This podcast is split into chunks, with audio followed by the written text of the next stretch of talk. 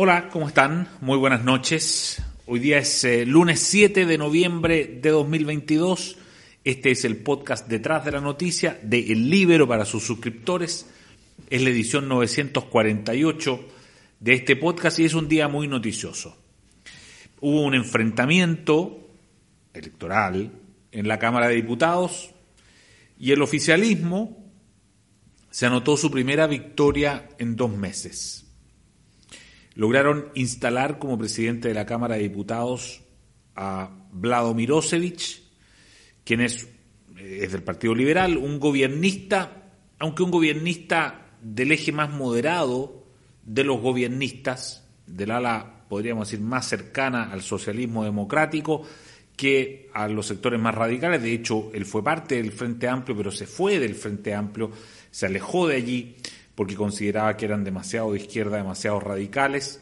El gobierno había tenido una derrota en su intento de instalar a Carol Cariola, la comunista, como presidenta de la Cámara. No pudieron hacerlo y entonces vino eh, este duelo muy grande, muy importante, eh, entre eh, Vlado Mirosevic. Se pensaba que Vlado Mirosevic iba a competir con un diputado del Partido de la Gente, pero finalmente las negociaciones llegaron al punto en que Vlado Mirosevic compitió eh, con el diputado Miguel Ángel Calisto de la democracia cristiana y ahí entonces se, se produjo el enfrentamiento.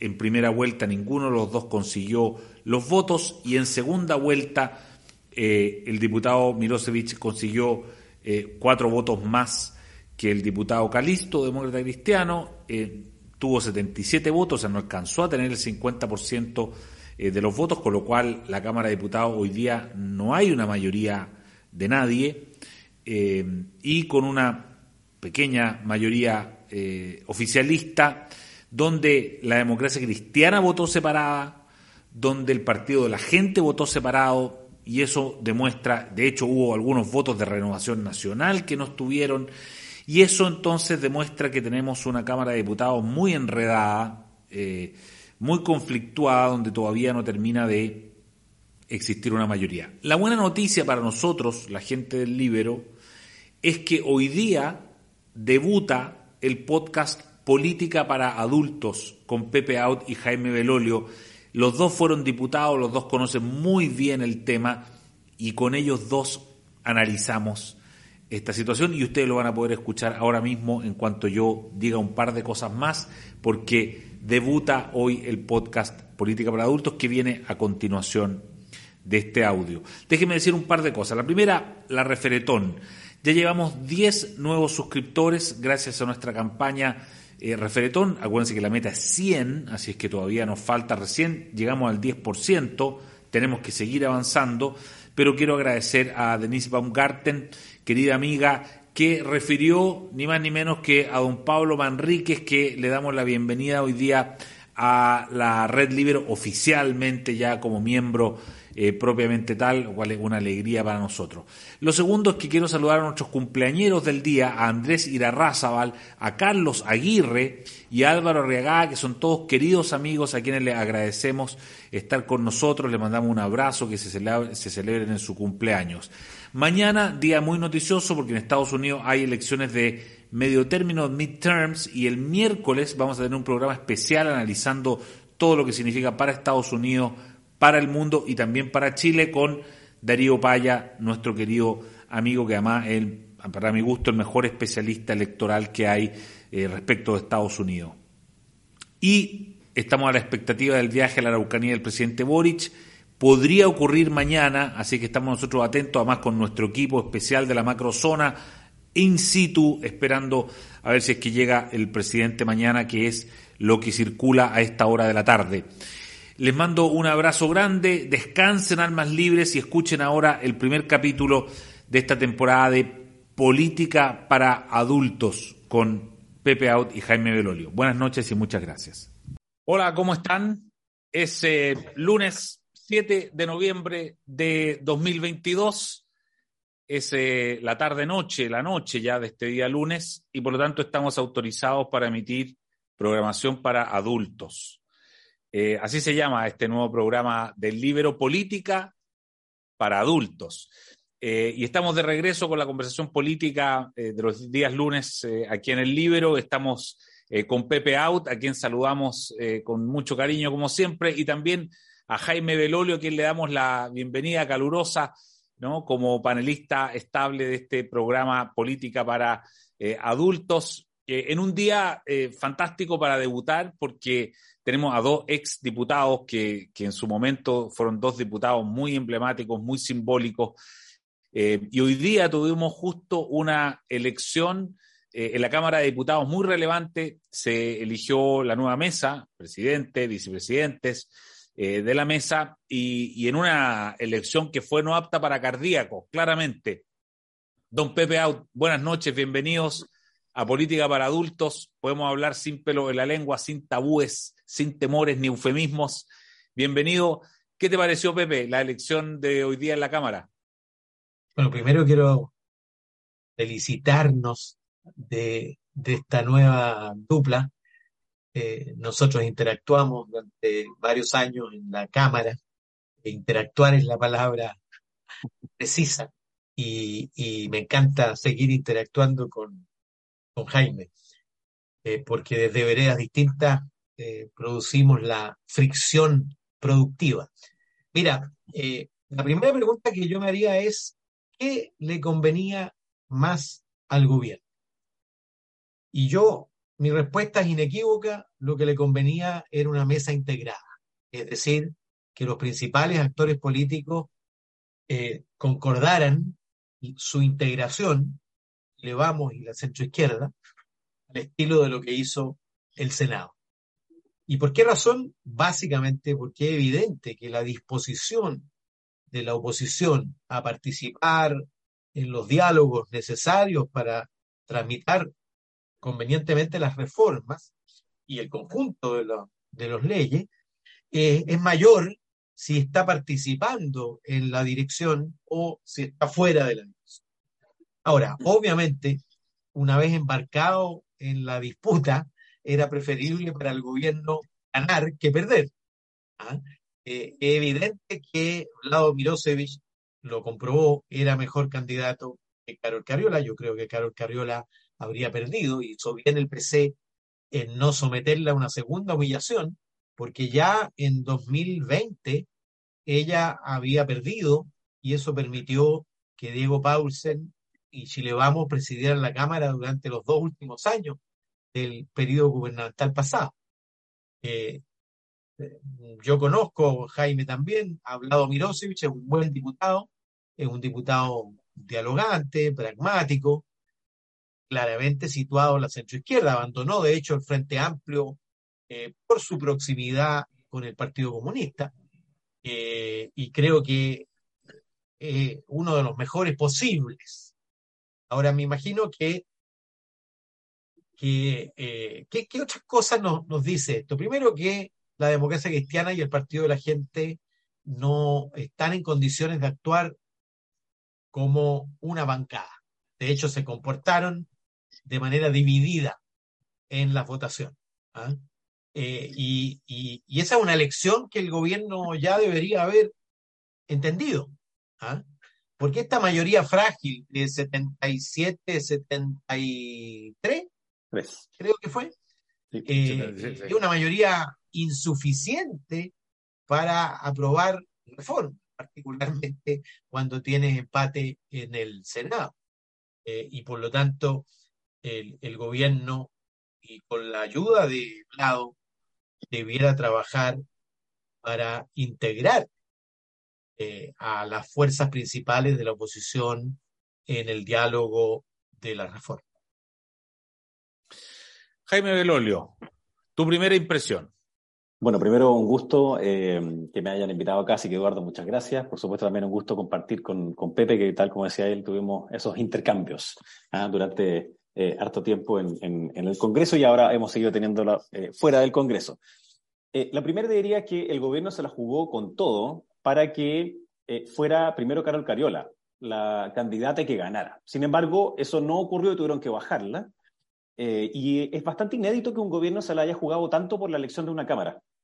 Eh, antes, evidentemente, a todo gobierno le importa porque para quienes nos están escuchando o viendo, qué es lo que hace o no el presidente o presidenta de la Cámara, en el fondo es poder poner en el orden que al gobierno le conviene, en el caso que sean de la misma línea, las reformas, los proyectos de ley que el gobierno quiera.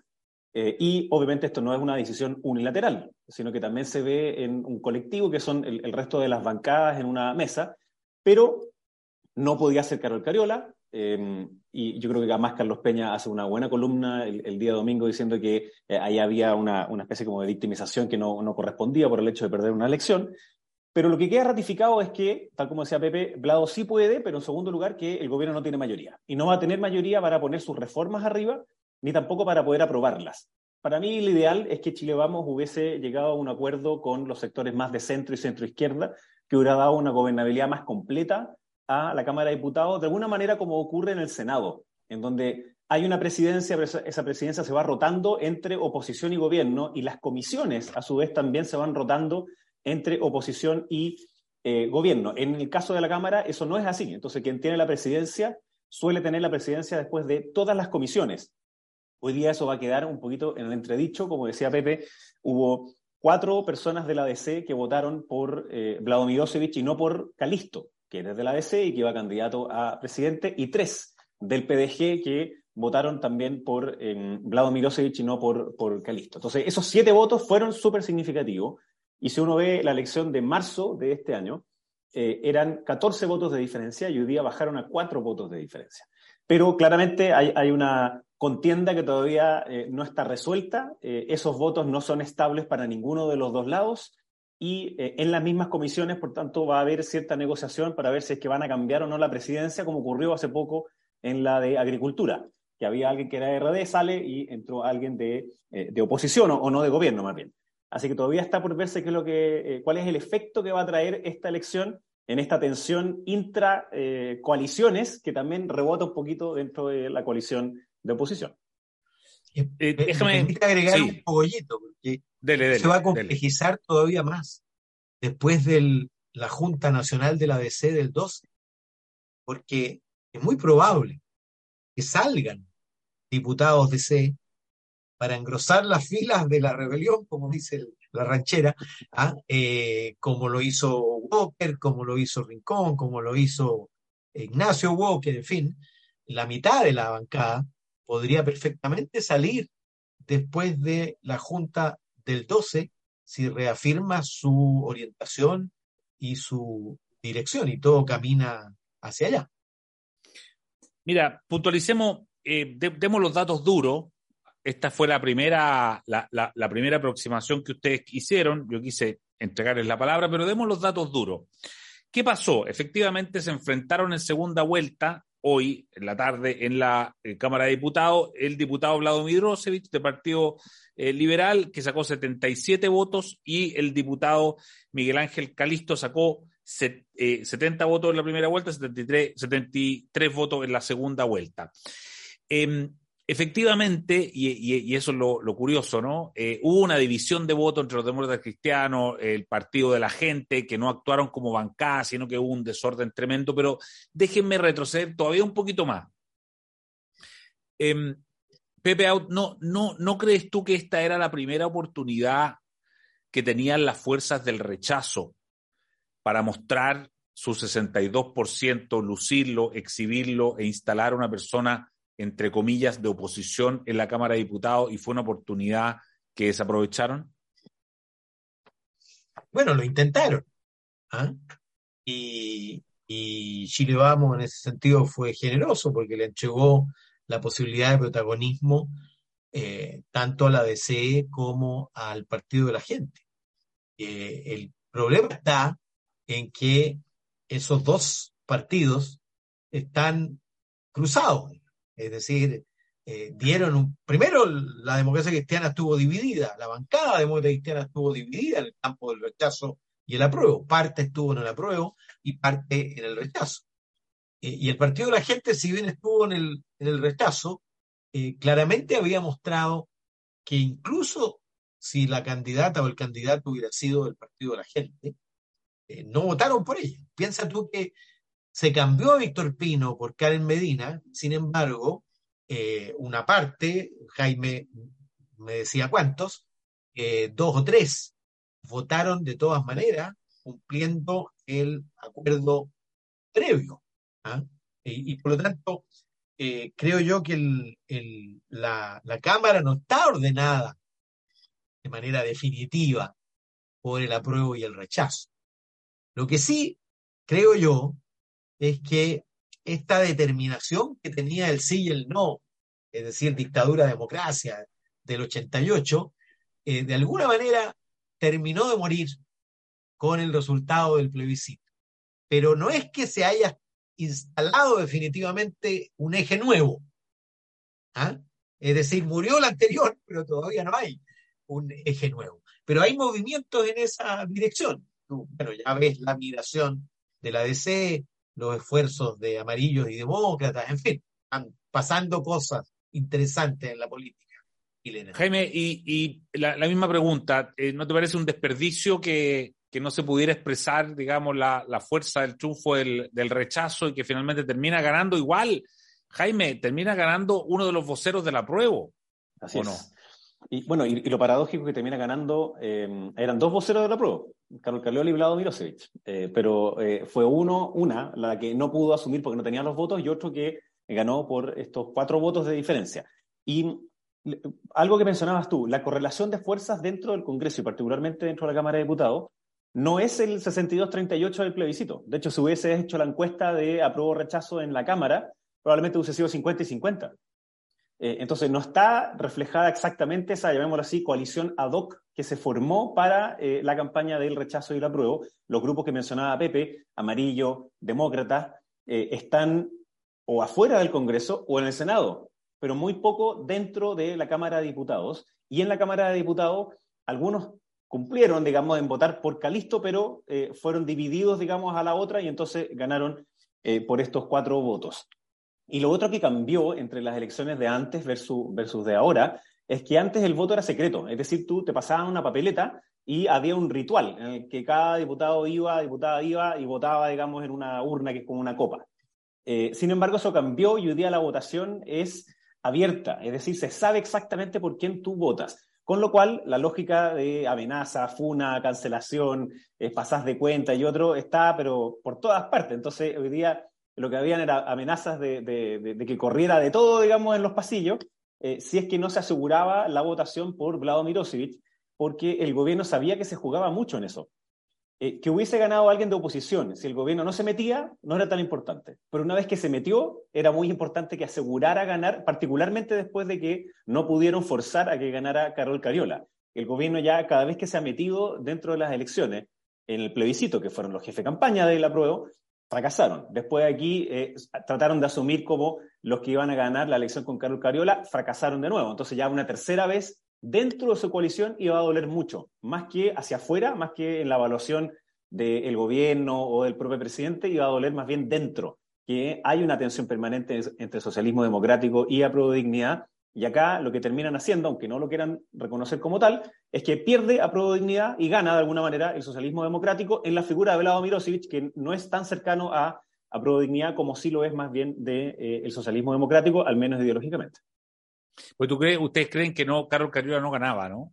Porque Carlos Cariola se puede estar preguntando hoy día, oye, ¿y no una de esas ganaba? No. No, yo creo que no ganaba. Oye, y, lo otro, Pepe, eh, ¿cuál es la realidad? Está bien, eh, ya, ya, ya, analizamos lo político, lo que significa, lo simbólico, pero en términos estrictos de poder, de poder desnudo, ya que este programa se llama Política para Adultos, en el poder, el poder desnudo, ¿qué, ¿qué significa quedarse con la presidencia de la Cámara de Diputados en términos de poder o es solamente una cuestión simbólica? Es, por supuesto, una cuestión simbólica, particularmente además porque el próximo año el Senado es presidido por alguien de Chile y por lo tanto era bastante difícil presentar el cuadro para el gobierno con las dos cámaras presididas por alguien de oposición. Pero déjame decirte algo a propósito de tu pregunta, porque cuando gobernó Diego Paulsen la Cámara, la verdad es que cuando tú, cuando tú gobiernas la Cámara, yo fui vicepresidente, tienes que darle garantías a todos. Y entonces, claro, eh, cuando gobierna alguien de la mayoría, fue el caso nuestro, eh, tú tienes que darle garantías a la minoría. sobre todo cuando la minoría está muy cerca en número de la mayoría. Eh, en consecuencia, eh, yo no sé si tener uno de los tuyos siempre será inequívocamente más conveniente que tener a alguien del otro lado. Tiene que estar dando señales de satisfacción del resto de las bancas, porque esto, lo decía Jaime, funciona como un colectivo. Y tú tienes que respetar sus derechos, tú intentas, a veces incluso el presidente, el caso de Diego Paulsen, se peleaba con los suyos para satisfacer demandas de eh, entonces la oposición. ¿Te fijas? Algunos incluso en la derecha decían, ¿para qué tenemos presidente? Y le da el gusto a la izquierda. ¿ah? Eh, eso pasa mucho. Y por lo tanto, desde el punto de vista práctico, eh, hay pequeños detalles donde, donde sí, pero, pero no es tan relevante. Es decir, tú no puedes imponer, sobre todo en la Cámara, el Senado lo ha hecho, pero si tú no puedes faltarle respeto a las urgencias. No lo puedes hacer. El Senado lo hace, ¿eh? sistemáticamente lo hizo en el periodo pasado, pero la Cámara no. De acuerdo pasemos a una última cosa, antes que pasemos a la otra. Eh, este, el, gobierno le, tocan dos cosas que son difíciles. La primera, que, que, no es culpa del gobierno, ¿no? sino que es más bien como de orden global, pero particularmente chileno, en que el futuro para las personas es muy corto. Y al ser muy corto, tres, cuatro meses, es muy difícil que traten de ver la política como aquel que llega a un acuerdo y a un consenso que dura más tiempo, o que va a tener réditos en un año más. Entonces, eso se ve en que la disputa era de poder ahora ya, digamos, y el que ganaba ahora y el que podía tener una tajada, digamos, para después las comisiones. De ahí que el PDG y parte de la, de la DC estaban de alguna manera viendo en qué lado les convenía.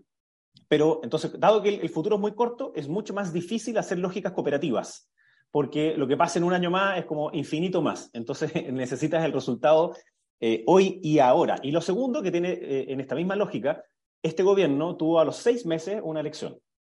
Y el próximo año va a tener también de nuevo elecciones, presumiblemente algo de elección de consejero o como se vayan a llamar para la convención, o como se llame esta de nuevo, pero para hacer una nueva constitución, y un plebiscito de salida, cuando los gobiernos en general tenían un año, dos años, un año, tres cuartos para poder desplegar su agenda antes de meterse en el ruedo de las elecciones. Este gobierno va a tener elecciones todos los años de que aquí le restan y por tanto el hacer reformas que sean más complejas o que sean difícil, de, difícil explicación hacia la ciudadanía o de baja aprobación ciudadana, van a estar muy complicadas de pasar por la Cámara de Diputados y por el Senado. Muy interesante. Eh, Eduardo, agrégate que lo que se eligió hoy día tiene una duración de solo ocho meses. Es decir, el gobierno se va a ver sometido a este estrés en ocho meses más, en julio próximo, y luego en marzo siguiente, y así sucesivamente. Claro. Bueno, precisamente eh, eh, nos vamos a ese tema, el tema del cónclave de ayer y el estrés del gobierno, que tú lo has puesto en ese, de ese modo, ¿no? Eh, ¿Sirvió de algo, Pepe, a tu juicio, el, el cónclave de ayer? ¿Se puede sacar algo limpio o, en verdad no pasó mucho? Bueno, los cónclaves, mira, yo, yo, participé en infinidad de cónclaves, y los cónclaves, hay dos tipos de cónclaves hay cónclaves que son una catarsis y cónclaves que son el ritual de consagración de acuerdos construidos previamente al, al cónclave. Y este estuvo a medio camino de ambas cosas. ¿ah? Algunos se ausentaron, como Fidel Espinosa, que habría contribuido a convertir esto en catarsis, en fin, algo hubo de eso. ¿ah? Eh, eh, muy poco de acuerdo previo, quizás lo de Blado forma parte de eso. También creo que la, conclusión de que el desafío que tienen por delante práctico es constituirse como coalición de gobierno. Y eso significa cosas muy prácticas, tener vocerías comunes, que entiendo designaron a, a Paula Odanovich, tener reuniones fuera de la reunión instruida por el gobierno. Eso le pasó mucho, entre paréntesis, a Chile Vamos durante el periodo de Piñera, digamos. No existían sino para el gobierno las coaliciones tienen que existir fuera del gobierno para plantearse a veces también frente al gobierno, para además acercar posiciones, en fin. Eh, la concertación tenía vocería, tenía, yo recuerdo los rituales de los lunes de la concertación durante años, en fin, eh, y discutíamos las cosas profundas. Incluso en el Congreso también la coalición, la alianza tenía su correlato. No existe ese correlato ni en el Congreso ni en la política general. Yo diría que el único hecho positivo es haber decidido hacer eso, dar ese paso. Lo segundo, desde afuera, es claramente la hegemonía del eje Marcel, Toá, Uriarte, eh, Monsalve en el gobierno. Hoy día los que están salvando los muebles, la verdad, eh, dijo que están poniendo en peligro el proyecto político de apruebo de dignidad, pero digamos las cosas como son, el proyecto político de apruebo de dignidad ya naufragó y lo que están haciendo ellos es salvar los pueblos, es, construir un camino distinto para que este gobierno no naufrague.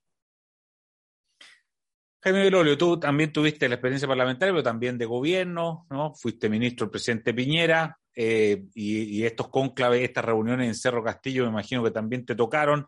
¿Cómo lo viste tú? ¿Qué, significado le ves eh, al día siguiente? Me tocaron en las dos posiciones, además. Me tocó en la posición de ser eh, parlamentario y por tanto ir a como exigirle cosas al gobierno eh, y uno como parlamentario es crítico además porque te toca estar además expuesto frente a la ciudadanía, frente a la gente que vota por ti. Y después me tocó ser ministro, que uno tenía la labor previo de ir a contener a los parlamentarios para que ese el, el, lugar mismo, digamos, de la reunión no sea esa catarsis, como decía Pepe, y no saques algo en limpio, porque la, la clave es que salgas en, términos de eh, una, un, propósito común que sea comunicable. Y yo creo que este gobierno tiene esta dificultad de, como bien decía Pepe hace, hace, bien, hace rato ya, de esta coalición ad hoc que se forma para las elecciones, pero que tiene proyectos políticos súper distintos y creen en términos de convicciones, creen cosas súper distintas. O sea, eh, permanentemente el presidente Boric está haciendo esto de eh, hacer ciertas políticas que son más socialdemócratas, pero después entonces hacerle gestos hacia el mundo de apruebo de dignidad o más radical. Es decir, apruebo el TPP, pero le pongo un side letter y yo sé que no las van a aprobar ninguno, pero la hago porque, compañero, tratamos pero no pudimos. Eh, voy a hacer una reforma eh, tributaria y la mando tal cual a sabiendas de que en el Senado la van a hacer cenar en muchas cosas, pero de nuevo, compañeros, tratamos pero no pudimos. La reforma de pensiones exactamente lo mismo. Entonces, esa ambivalencia, por llamarlo así, de, querer ir hacia un lado, pero después hacerle gestos hacia el otro, yo creo que va a ser una práctica común dentro del gobierno. Y para que esa resulte, tiene que ser acordada. Entonces, un, eh, un conclave yo creo que es un poco para eso, para ver los márgenes en los cuales se puede acordar y para hacer también las relaciones humanas, que alguien puede decir, bueno, esto da lo mismo. No, no da lo mismo. Porque cuando tú tienes la crítica a nivel de, de prensa, a nivel mediática, obviamente que se hace mucho más difícil después generar confianza en esta lógica política, pero de nuevo, con el temor de que eh, si no haces muchos cónclaves seguidos, esta es como la promesa de dieta después del 18 de septiembre o de que voy a hacer deporte después del año nuevo. Entonces que dura un envión por un rato y después pasa cualquier cosa entre medio y dice, bueno, no, ya, próximo lunes ahí sí que sí parto la dieta, ahí sí que parto a hacer deporte. Eso también pasa en política eh, y como sabemos, como decíamos antes, van a haber tantas eh, reformas, tantas elecciones y otro, que yo creo que el clima político va a estar muy tenso para la coalición, que tiene una dificultad grande también, que es que les cuesta mucho ejecutar programas. O sea, están mucho más cómodos en la idea, por ejemplo, del apruebo, que les daba un cronograma clarito de qué es lo que tenían que hacer cada mes y cada minuto y cuál era la meta final, a que ellos mismos proponerse estas ideas, no solo legislativas me refiero, sino que también algunas que son de ejecución propia del Ejecutivo, eh, y tienen dificultades en eso. Entonces, como no hay una agenda común, se nota que necesitan más eh, el conocerse eh, para jugar en jerga futbolística, jugar de memoria entre ellos, y claramente hay una figura que se nota, que es la ministra Toá, más la ministra Uriarte, más el ministro eh, de Hacienda, que se nota que están jugando un poquito de memoria.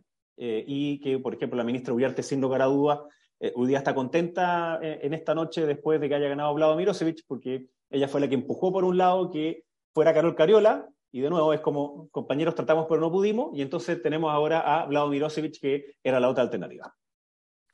Oye, tal cual, hablando esto de, de, ponerse a dieta, esta analogía que tú hacías, digamos, y, subirse a la bicicleta, el presidente se subió a la bicicleta la semana pasada, eh, pero, pero la encuesta no lo premiaron por eso, Pepe. Están 25 puntos según la CADEM.